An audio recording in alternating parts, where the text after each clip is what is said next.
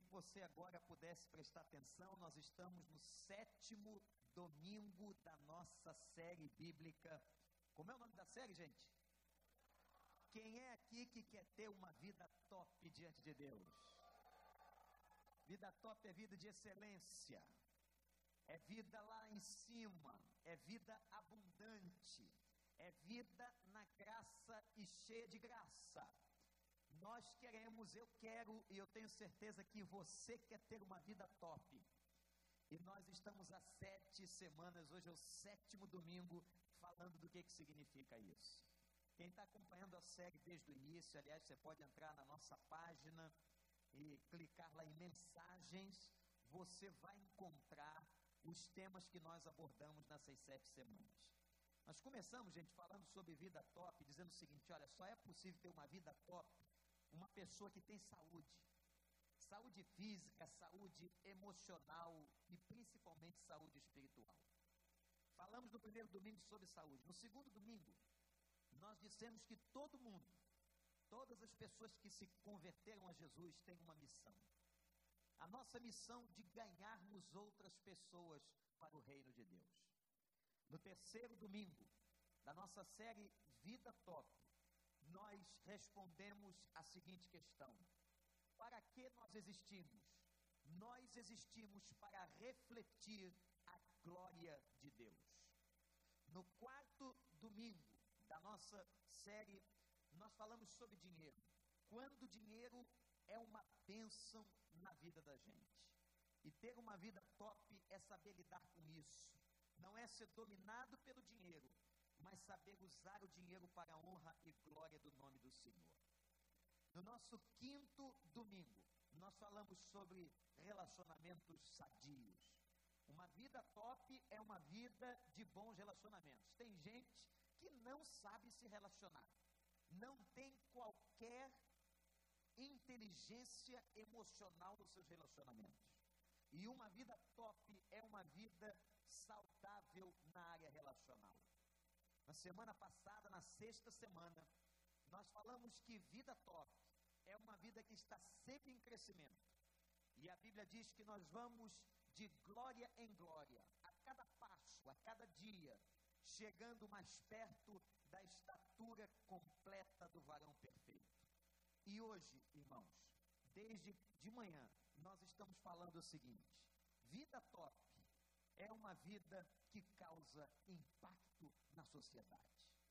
E eu quero que você agora abra a sua Bíblia no livro de Atos, capítulo de número 13. Eu vou pedir para a projeção colocar o versículo, é só um versículo.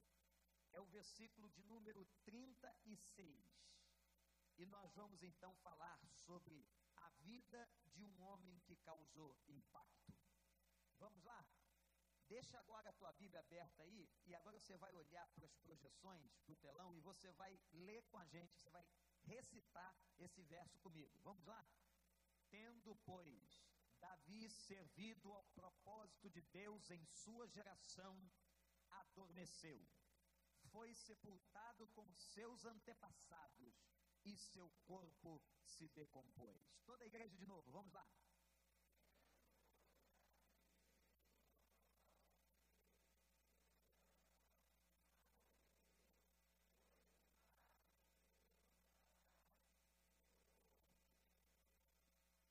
Vida que nós vamos ver que causou impacto é a vida deste homem. A vida de Davi, no livro do profeta Samuel, você tem ali vários capítulos descrevendo a história deste homem que foi e é considerado até hoje pelo povo de Israel como o maior rei da história de Israel. Davi foi alguém singular.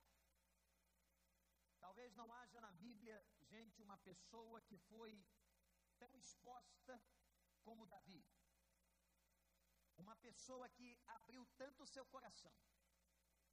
No livro de Salmos, nós temos vários autores que salmodiaram, que escreveram salmos. Alguns desses salmos eram palavras de exaltação, outros salmos eram verdadeiros cânticos. E nestes salmos, os salmistas abriam o coração. Nestes salmos, nós vemos um pouco da alma de Davi, muitos deles escritos pelo rei Davi. Irmãos, agora, por que, que esse versículo foi parar no capítulo 13 do Novo Testamento, no livro de Atos? Se você não sabe, o livro de Atos é o livro que conta o nascimento e a história da igreja primitiva. E aqui neste momento nós temos a figura de Paulo. Paulo está fazendo um discurso aos judeus que estavam na região da Galácia. E Paulo está fazendo o seu discurso, falando sobre Cristo, fazendo uma apologia do poder de Cristo, da incorruptibilidade de Cristo. E nesse momento, quando ele está falando de Cristo, e porque o seu público-alvo eram judeus, que estavam na Galácia, os judeus da Galácia, leiam o livro de Gálatas e vocês entenderão, eram judeus muito radicais, eram judeus muito enraizados no Velho Testamento, estavam aprendendo sobre graça, estavam aprendendo sobre Jesus, eram novos convertidos. Paulo, então, quando está falando sobre Cristo e sobre a incorruptibilidade de Cristo, ele vai mencionar e vai trazer a atenção dos judeus sobre a vida de Davi. E meus irmãos, eu nunca vi um homem ser tão sintético falando da vida de alguém. Parece que Paulo está escrevendo numa lápide uma síntese do que foi a vida deste homem. E eu quero nessa noite mostrar a você por que que Davi foi um homem que impactou a sua geração. O que é que Davi tem a ensinar a mim e a você? O que é que Davi tem a ensinar à igreja? Porque nós não estamos aqui, meus irmãos, para outra coisa, a não ser para impactarmos o mundo com o evangelho do nosso Senhor Jesus Cristo. Amém, irmãos? Nós estamos aqui para sermos luz do mundo nesse mundo, para sermos sal da terra nessa terra, nós queremos fazer diferença, nós não queremos passar em branco a nossa história, e eu quero convidar a você a que você clame a Deus para que você tenha uma vida de relevância, que você deixe um legado espiritual e que muito mais do que herança financeira, dinheiro, carro ou casa, você possa deixar alguma coisa para o reino de Deus. Você pode dizer um amém bem forte aí? É verdade? Eu quero impactar o meu tempo e a minha geração. Que sonho um dia alguém dizer isso da minha ou da sua vida. Vander foi um homem que impactou a sua geração. Maria, José, Paulo, Pedro, Rogério, Ana, Beatriz, você foi uma mulher que impactou a sua geração. Você foi pessoa de Deus. Você marcou o seu tempo. Mas o que é que havia na vida de Davi para que esse homem fosse um homem que marcou tanto o seu tempo ao ponto de agora Paulo está citando ele na sua pregação, no seu discurso, e Lucas, o evangelista que escreveu Atos, está registrando o fato. Eu tenho duas coisas para dizer só. A primeira, Davi impactou a sua geração no seu tempo porque era um homem daquele tempo. Davi não era anacrônico. Você sabe o que é uma coisa anacrônica? É uma coisa fora de época. Aliás, ninguém gosta de ser chamado de fora de época, não é? Nós adoramos andar na moda. Não é verdade? Está todo mundo aqui na moda, não está não? Olha aí para o lado quem está sentado perto de você, vê se não está na beca da moda. Pode olhar. Dá aquela olhada com cuidado, pode ser a mulher dos outros, né? pode ser o marido de alguém. Olhe com respeito. Tem alguém aí de cavalo de aço? Essas risadas são dos mais velhos. Cavalo de aço era um sapato, Letícia, que se usava em 1975. E eu quero confessar aos irmãos que eu usei cavalo de aço. Até porque o cavalo de aço era um sapato importante para nós que somos, assim, digamos, de menor estatura. Era um sapato que tinha um salto desse tamanho, invernizado, bonito, vinho, horrível.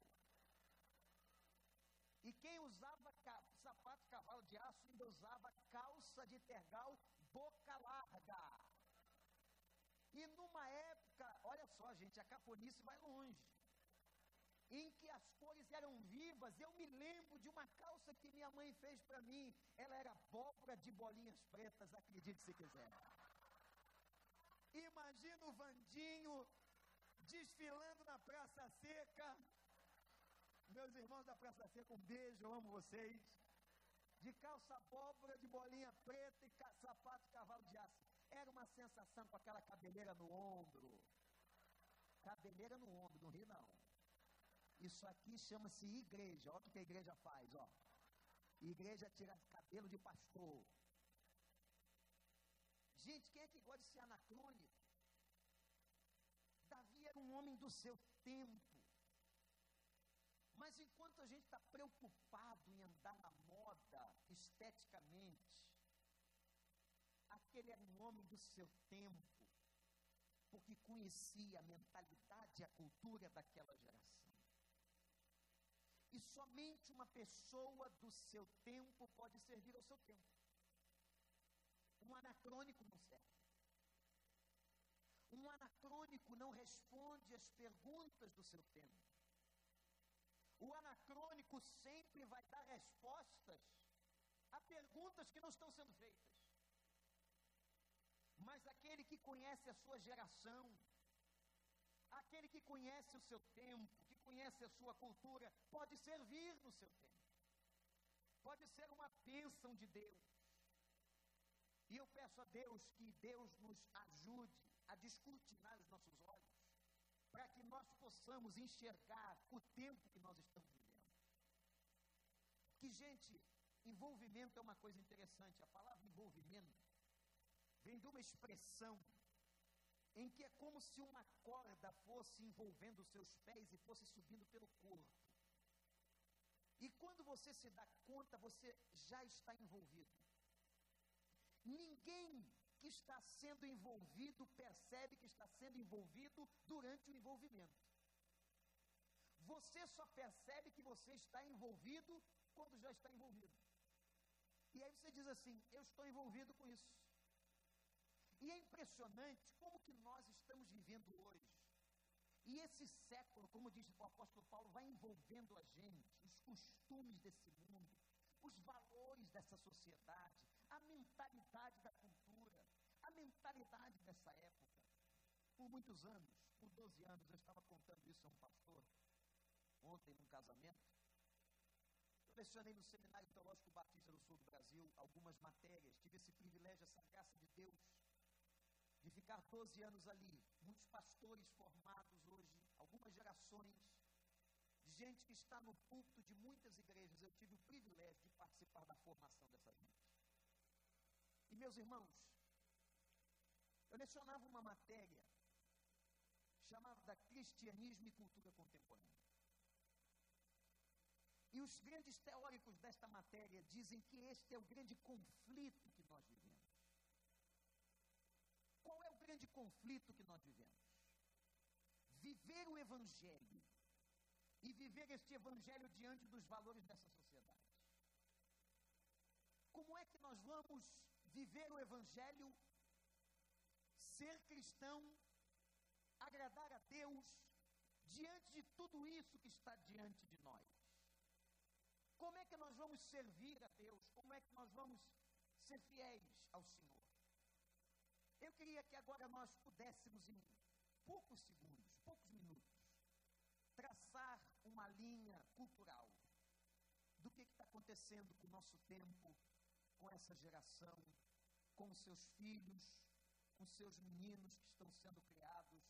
eu vejo como a cultura já começa a moldar a cabeça do meu filho. Isso é inevitável. Eu tenho é que dar valores a ele muito sólidos. Eu tenho que dar princípios éticos e morais muito fortes para que ele possa então entender, analisar o que está acontecendo ao seu redor e ser uma benção.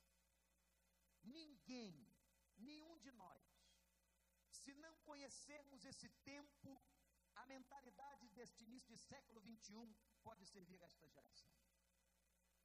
E nós estamos vivendo, irmãos, numa cultura de muita corrupção. Esse é o quadro que está se instalando. No outro dia, eu conversava com meu menino e ele perguntou para mim dentro do carro, num trajeto que a gente estava fazendo, pai, por que, que as pessoas roubam? De tanto um menino ouvir na televisão, ou ler na internet, ou uma revista, o que está acontecendo com a gente é coisa muito séria. Irmãos, o nível de corrupção, o nível de imoralidade, e a corrupção não está instalada apenas no grande escalão, não está instalada apenas com as coisas nobres da cultura, mas isso vem da raiz. A coisa do trapacear, do mentir. Você costuma furar fila no banco? Não responde, não. Você também é daquele brasileiro que gosta de levar vantagem em tudo? Lembra daquele grande jogador de futebol que fez uma propaganda de cigarro, depois se arrependeu, ele depois sobre isso, ele disse, eu me arrependo de ter feito aquele comercial, onde ele levantava a carteira de cigarro e dizia, eu gosto de levar vantagem em tudo. Essa é a mentalidade brasileira. Nós valorizamos o esperto. O cara que sabe muito, ele sabe, ele sabe é trapacear, ele gosta de trapacear. E às vezes os nossos olhos estão na cultura master, na coisa principal, no governo, na política, nos grandes empresários, e a gente esquece que nós alimentamos a mesma coisa em níveis pequenos.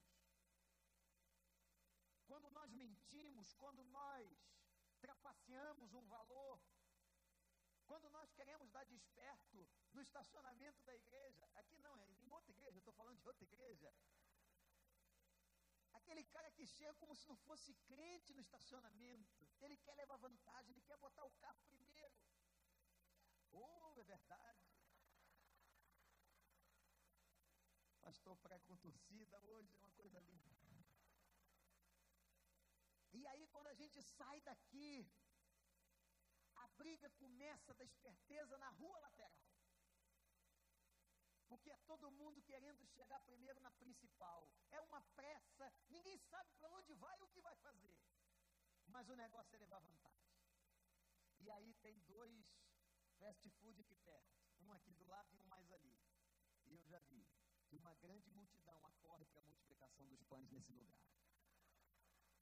E eu vi, irmãos, várias vezes aquela briga de automóveis, quem é que fecha quem, vai provocar um acidente qualquer dia. Aí depois vai chegar e dizer, Senhor, por que, o Senhor fez isso? O Senhor deixou meu carro ser amassado, essa Mercedes que eu ganhei, esse, esse BMW, esse Fusca velho, por que, que o Senhor fez? Eu sou tão pobre, Senhor. Ele vai dizer, é porque você quer ser esperto. Você quer passar à frente das pessoas. Você quer chegar logo, você tem que ser o primeiro na fila do banco, na fila do McDonald's. Não é verdade? Eu sei, gente, que eu não estou falando com você. Mas esse nível de corrupção que a gente está vivendo, esse nível de inversão de valores, tem um texto do profeta Isaías, lá no capítulo 5, versículo 20, que diz assim: O doce um dia vai se tornar amargo, e o amargo vai ser chamado de doce. Está acontecendo hoje. Sabe como é o nome disso? Inversão de valores, que começa até dentro de casa. Como a lição desses dias da família tem dito, quando o homem não ocupa o seu papel, quando a mulher não ocupa o seu papel, inversão de valores às vezes começa dentro de casa. Estamos num tempo da dominação do ter. As pessoas querem ter, não querem ser. Preocupadas com aquilo que elas conquistam do que com a essência. É por isso que às vezes nós temos um desfile de vaidade, de coisas fúteis, de coisas pequenas. A gente devia desfilar ética, des, devia desfilar moralidade, devia desfilar a presença de Cristo. É isso que a gente devia desfilar no mundo e não, às vezes, as nossas joias, os nossos carros, as nossas roupas, o nosso glamour, porque isso não serve de nada, meu amigo. Você acredita nisso? Talvez eu esteja chocando você. Eu também não estou dizendo que você vir mal arrumado para a igreja, não. Não, tem que vir bonitinho, sim. Tem que vir arrumadinho, tem que vir direitinho, tem que botar a melhor roupa que você tem. Não precisa comprar, não. Mas venha com a melhor. Você vem para a casa do Senhor, glorificar o Senhor, ver o seu povo, seus irmãos. Venha bem vestido para a igreja. Não vem igual Judas Iscariotes na cruz, não, morrendo. Na forca.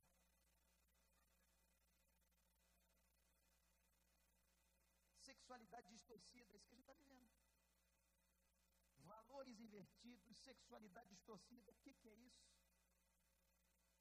O que está acontecendo agora com a família, os projetos do Congresso Nacional, que quer descaracterizar o gênero.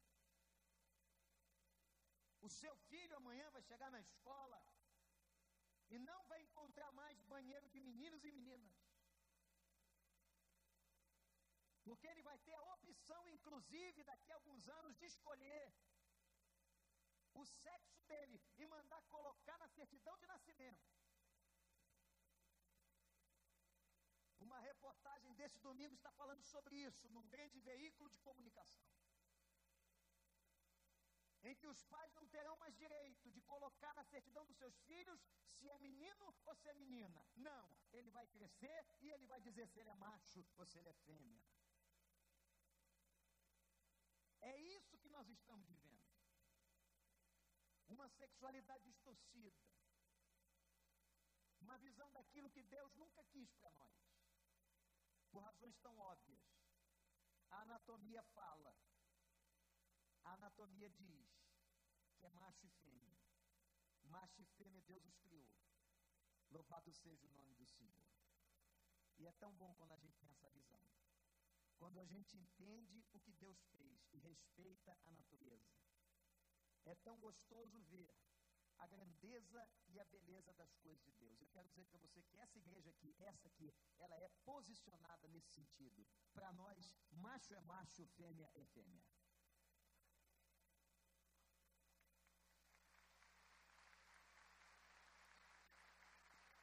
Nós estamos vivendo no mundo virtual,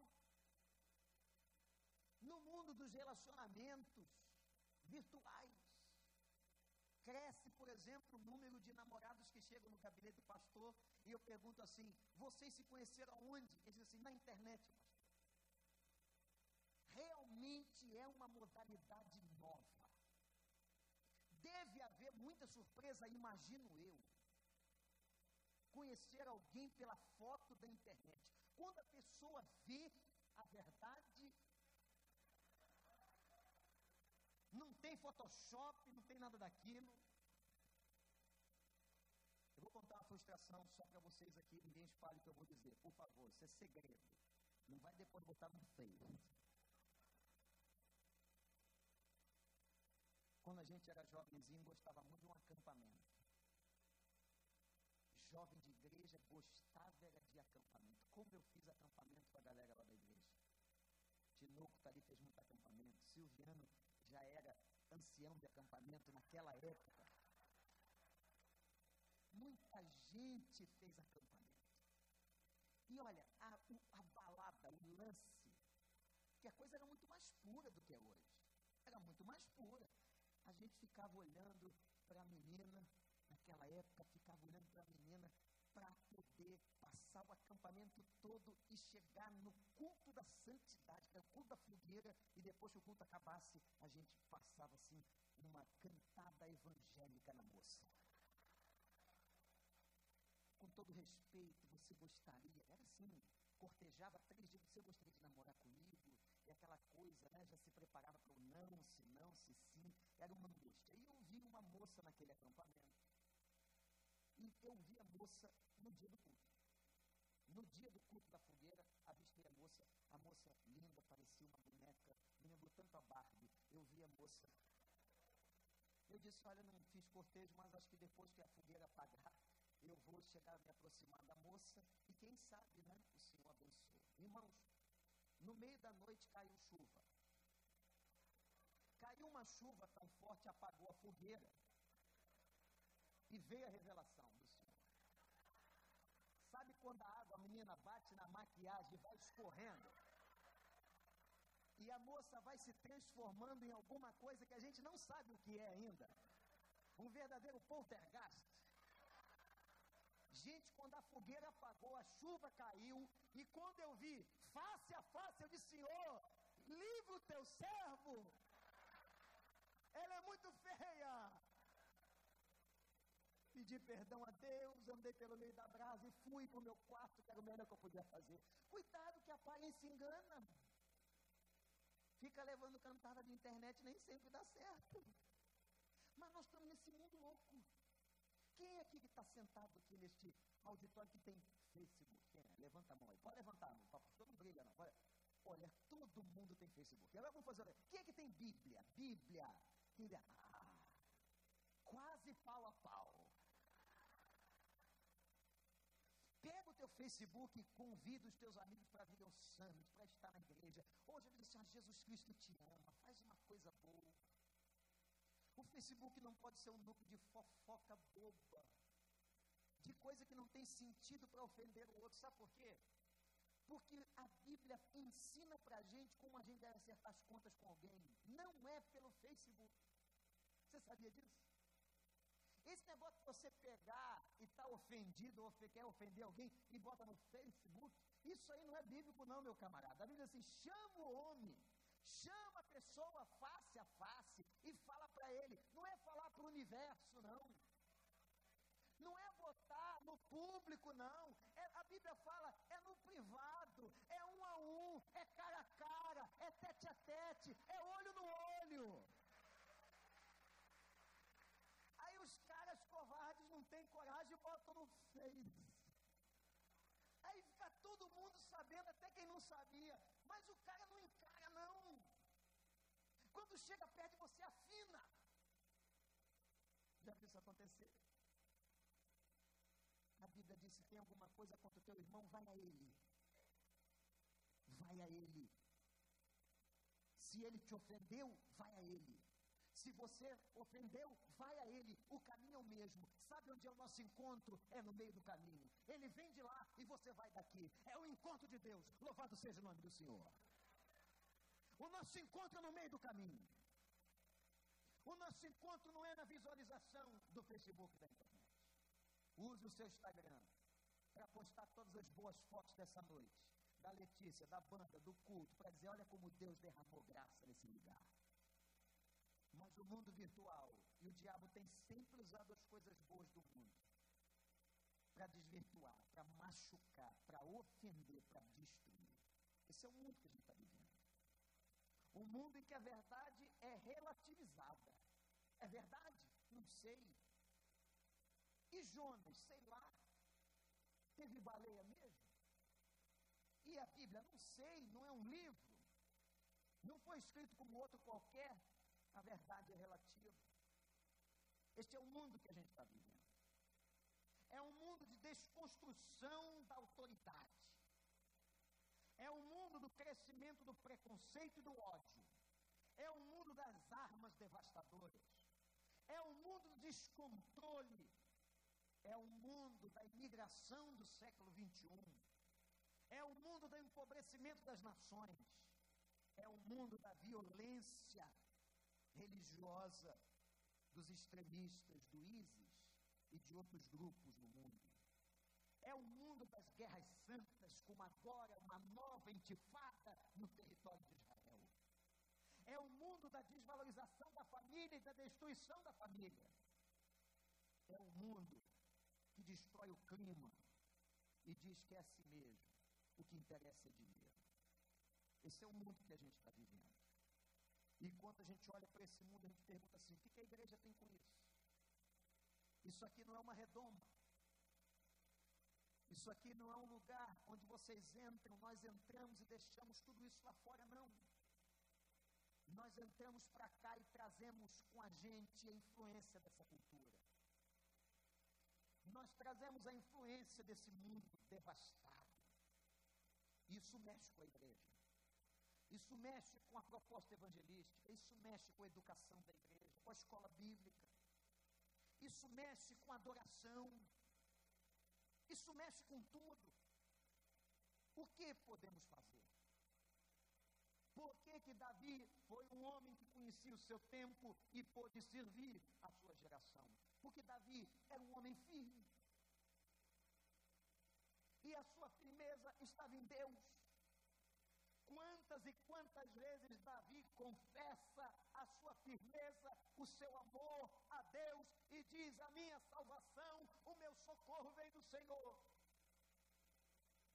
Saia daqui hoje, você que é crente em Jesus, você que ama a Deus, sabendo o que Cristo disse na sua oração sacerdotal: Ó oh, Pai, eles estão no mundo, mas eles não são do mundo.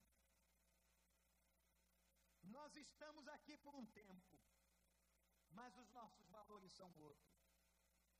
Davi foi um homem que conheceu a sua geração. Você conhece? Você sabe que a televisão está ensinando para os seus filhos, para os seus adolescentes? Você sabe o que ele tem aprendido na universidade? Você sabe a distorção de valores que o mundo tem ensinado às pessoas? Mas há uma segunda e última coisa que eu quero falar sobre Davi. Davi não foi só um homem do seu tempo, mas ele foi um homem para o seu tempo. A ideia de serviço está aqui. Ele serviu. Ele serviu aquela geração, não foi outra. Sabe quem é responsável pela geração hoje? É você, sou eu, nós que estamos vivendo nesta geração, nós que Deus permitiu vivermos hoje, as pessoas que estão ao nosso redor, esse é o nosso tempo, o bastão hoje está nas nossas mãos. Mas talvez você agora lembre assim, mas pastor, eu estou me lembrando de um monte de coisa errada da vida de Davi. Eu estou me lembrando que a Bíblia conta que Davi adulterou que Davi mentiu, que Davi foi cúmplice de um homicídio, que Davi teve esse e aquele pecado.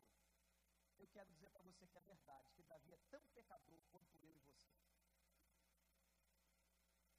Que nem eu nem você somos diferentes dele. E que talvez muitos que estão aqui tenham cometido os mesmos pecados. Ou até outros. Quem sabe de consequências piores. Mas o que é que fazia Davi ser um homem segundo o coração de Deus? Eu sempre me fiz essa pergunta. Como é que pode, Senhor?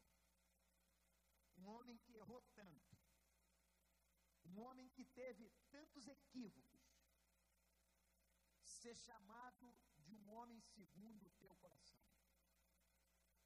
E Deus nos dá a resposta, irmãos. Sabe por quê? porque Davi era um homem sincero. O que Deus quer de nós é um coração quebrantado e contrito. A esse Deus não despreza. Foi esse Davi que foi chorar. E quando a gente lê o Salmo 32, arrebenta o coração da gente. E Davi dizia assim: Senhor, a tua mão pesa sobre a minha consciência de noite. Eu sou atormentado pela minha culpa. O pecado que eu cometi tem me adoecido. Ó Senhor, tem misericórdia de mim. Cria em mim um coração puro e renova na minha vida um espírito reto. Davi foi um homem segundo o coração de Deus, não porque era perfeito, mas porque era sincero. O que Deus está esperando de você hoje é sinceridade. irmão, que Deus está esperando de você é sinceridade nessa luta contra o pecado, contra os valores demoníacos desse mundo e dessa geração. Cada um de nós pode servir, mas nós precisamos fazer algumas coisas servir a Deus, para sermos servos de coração, para causarmos impacto, para fazermos a diferença. A primeira coisa que a gente precisa fazer para ser um homem como Davi, que impactou a sua geração, é uma revisão das nossas crenças teológicas, daquilo que vemos de Deus. Há quanto gente, quanto crente, uma visão templocêntrica, achando ainda que Deus só se manifesta no templo. Eu quero dizer para você que não, que você hoje é o templo do Espírito Santo de Deus. E quando essas luzes aqui apagarem e as portas desse edifício forem fechadas, a igreja não está parada, a igreja é você, ela continuará em movimento, ela se espalhará pelos bairros da cidade, ela andará pelos condomínios, a igreja é você, e você vai levar o sal para essa terra e a luz para esse mundo. Louvado seja o nome do Senhor. Temos que abandonar uma visão pastocêntrica. Não só a visão templocêntrica, pastocêntrica. Sabe o que é isso? Tudo está centrado no pastor. É o pastor que faz, é o pastor que libera, é o pastor que ora. Meus irmãos, eu brinco aqui na secretaria, como tomo meu nome em vão? Quando alguém quer alguma coisa, não, o pastor Wanda autorizou, falando para a secretária da igreja, o pastor Wanda, o irmão Fernando, o pastor Wanda já autorizou, eu às vezes nem sei o que está acontecendo. Sabe o que é isso? É visão pastorcêntrica de que a gente resolve tudo.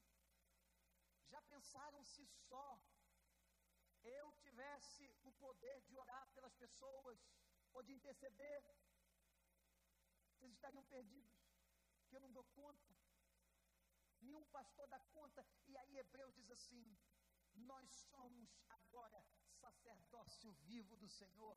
Todos nós somos sacerdotes, todos nós somos intercessores, todos nós podemos orar e todos nós podemos fazer barulho diante de Deus. Não precisa esperar chegar domingo para pedir para o pastor orar, não. Olha você, a minha autoridade Nós somos filhos do Deus Altíssimo. E o Espírito que intercede por mim, intercede por você, com gemidos inexprimíveis.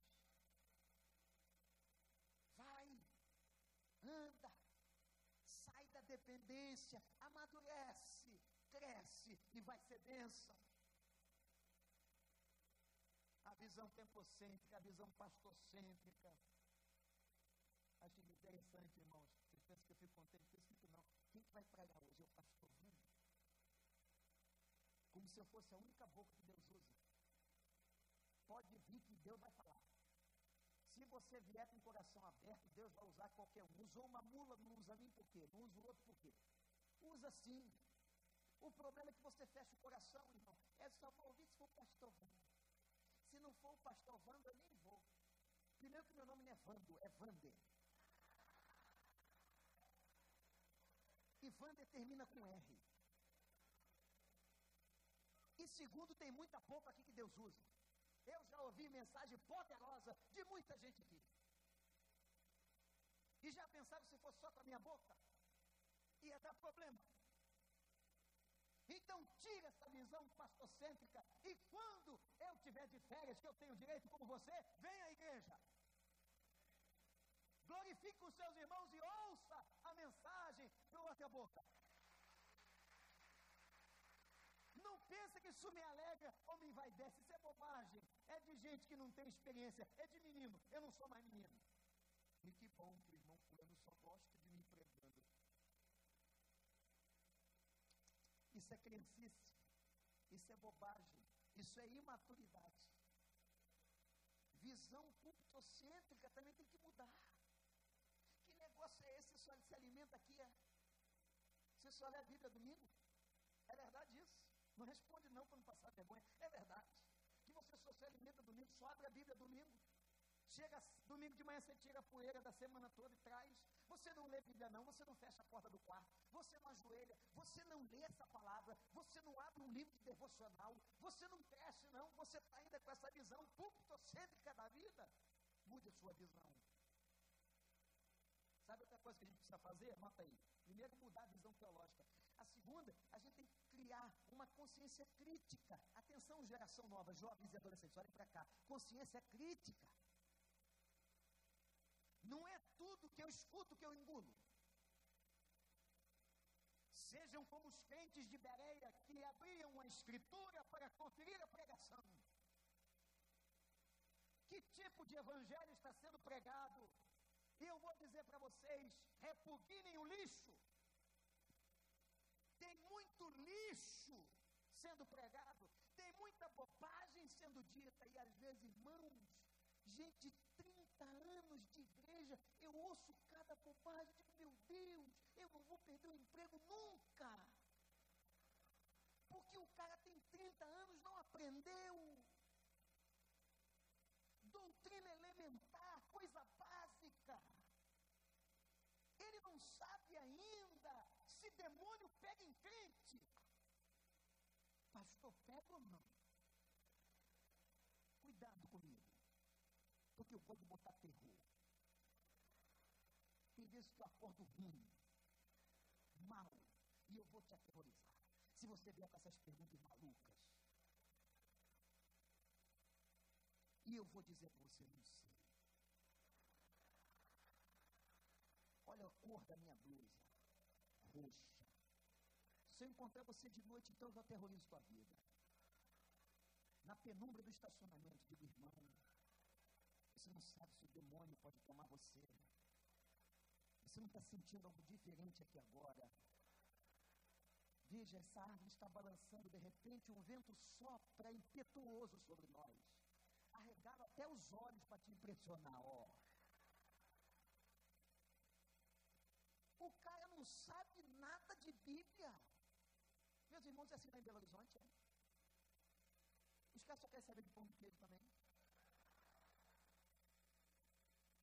Ô, gente, como é que eu posso saber que o que está sendo pregado é lixo? Quando eu tenho referência.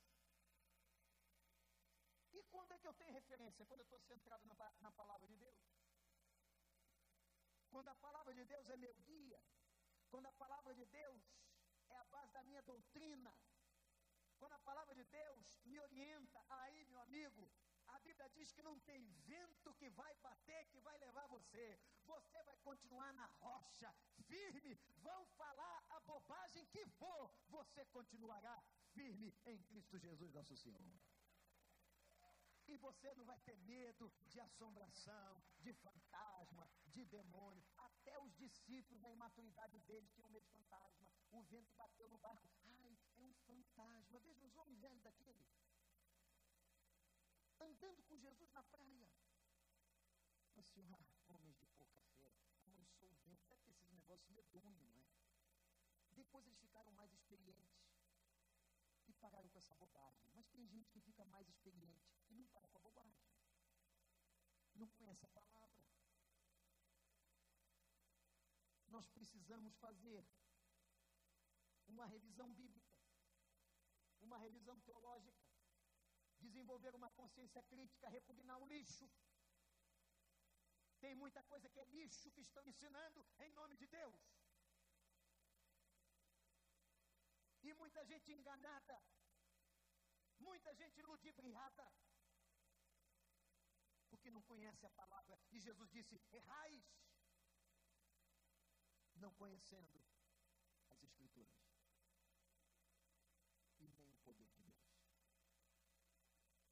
você sabe que é poder de Deus, você não tem dúvida. Você sabe quando é o Senhor e quando não é o Senhor. Ah, mas a turma fica por aí. Ah, surgiu um profeta aí na esquina. Ele vai dizer tudo sobre a tua vida. Tem um pastor novo ali, olha que ele é daqui, ó. É bombonzinho. Inclusive, traz o amor perdido em três dias. Eu vou botar uma faixa aqui fora. Você vai ver como vai aparecer trouxa. Pastor Wander traz o amor perdido em quatro dias. Vou botar um dia a mais, porque minha fé é pequena. Quatro dias. E se você cobrar, ainda tem gente que vai pagar. Hein? E quanto o senhor cobra? Você faz aquela cara assim, olha, dependendo do trabalho espiritual que eu tiver, eu vou cobrar um valor diferenciado. Como tem 7-1? E Jesus disse que esses caras apareceriam no meio da igreja, vestidos como ovelhas, mas são lobos. Quer ver uma outra coisa que você precisa fazer para fazer impacto nesse tempo? Seja competente. Olha aí, você não é, não é ninguém não. É isso que o diabo está dizendo no teu ouvido. Você não é isso não, você é gente boa. Você é gente de Deus, você está cheio de dons e talentos. Use as tuas competências para a honra e glória do nome do Senhor. Eu hoje, quando ouvi a Mariana aqui dizendo o que ela pensava dela, ela com aquele sentimento de comiseração de si mesma, eu não sou nada, e ela veio ao summit, ela ouviu, ela foi abençoada, Deus abriu a cabeça dela, é uma empresária hoje para a glória do Senhor. Deus pode mostrar você, você pode fazer muito mais, você pode ser muito mais. Confie em Deus, porque Ele ama você, Ele te deu competências. Tem gente competente aqui, levanta a mão, eu quero ver. Olha aí, todo mundo aqui é competente em Cristo Jesus. Gente inteligente. Gente inteligente. Eu quero ver gente inteligente em todas as posições desse país. Como empresários, como bons políticos, gente séria, glorificando o nome do Senhor. Gente que coloque as suas potencialidades a serviço de Deus. Sabe uma outra coisa que a gente precisa fazer, gente? Pedir a Deus que nos dê métodos sempre novos. Que Deus faça sempre uma reforma. A reforma não é de doutrina, porque essas são imutáveis. A reforma é de métodos. De gente que ainda quer viver no passado, não dá mais. E que diz assim, ah, eu tinha tanta saudade daquela igrejinha lá, lá do interior. Aquela igrejinha do interior é tão boa, não. Tem 40 anos na igreja. Ou você se liberta disso e vive hoje, ou você está perdido. Mas o cara chega aqui só reclama. Ah, a igreja boa era aquela. Qual? Aquela. Aquela pastor. Quantos anos tem isso, irmão? Tem 50 anos, cara.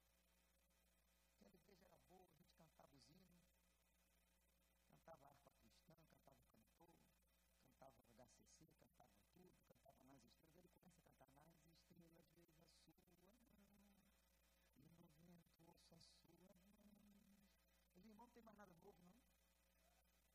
Não tem um cântico novo para cantar, não. Não tem uma coisa nova acontecendo na sua vida. Não conta a experiência, ele conta aquela, aquela, que nem ele sabe mais direito. Tem tantos anos, a velharia é tão grande, porque não renova. Peça a Deus vinho novo, meu irmão. E vinho novo só cabe em odre novo. Jesus disse: não adianta botar vinho novo em cabeça velha. E cabeça velha não é questão de idade, não, é questão de visão. Porque tem muita gente que é nova de cabeça velha. E tem muita gente que tem cabeça velha, mas a cabeça é nova. Vocês conhecem o Daniel? Não é um cama forte, não. É o Daniel de oração, de oração. Procure o irmão Daniel. Irmão Daniel é uma pessoa especial. Eu não sou muito ficar falando das qualidades dos membros aqui do público, não, mas eu tenho que falar do irmão Daniel. O irmão Daniel é um homem de oração, um homem sério. E vocês já viram o bigode do irmão Daniel? É algo sensacional.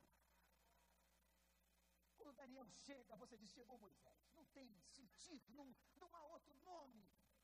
Daniel, você se importa de ficar de pé? É um big homem de Deus. Olha lá, aquele é o Daniel. Com colete de oração. O pastor escalado por dirigir manhã com Deus, às vezes não aparece, fura um pneu, alguma coisa acontece, ou ele dorme demais, que o pastor às vezes também dorme demais. Aí o Daniel está aqui, deixa comigo. E ele dirige o momento, e ele invoca o nome do Senhor, e o negócio acontece, e o bigodão, o bigodão dele é de autoridade, não é um bigode seu, não. O bigode dele desce pela direita e desce pela esquerda. Eu já tive bigode, nunca vi um bigode assim. Hoje nós precisamos de gente assim, de gente que pode ter idade, mas tem cabeça aberta, o novo de Deus, o vinho novo do Senhor. Senhor faz coisa nova, dá experiência nova, dá cântico novo no meio do teu povo. E por fim, a gente precisa avançar na proclamação, se a gente quer causar impacto. A gente tem que sair daqui ardendo. Eu tenho que sair cada domingo da igreja ardendo de vontade de levar a mensagem. Eu vou contar, eu vou contar, como diz Paulo, ai de mim se não pregar esse evangelho. Eu estou perdido se eu não contar o que Deus tem feito por mim. Meu irmão, Davi foi um homem que serviu a sua geração, porque era um homem daquele tempo e para aquele tempo você nunca seja um anacrônico, mas que você seja uma pessoa desse tempo e para esse tempo.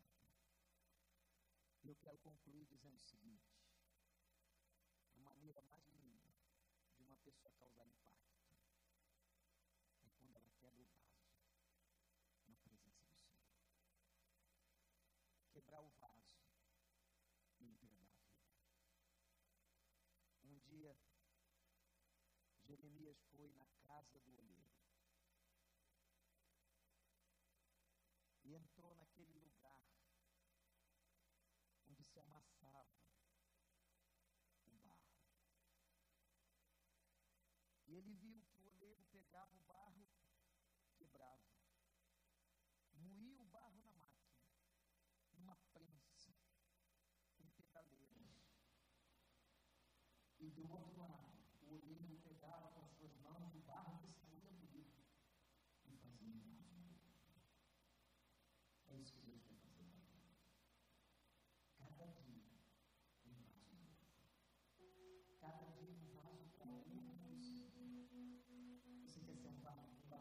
Eu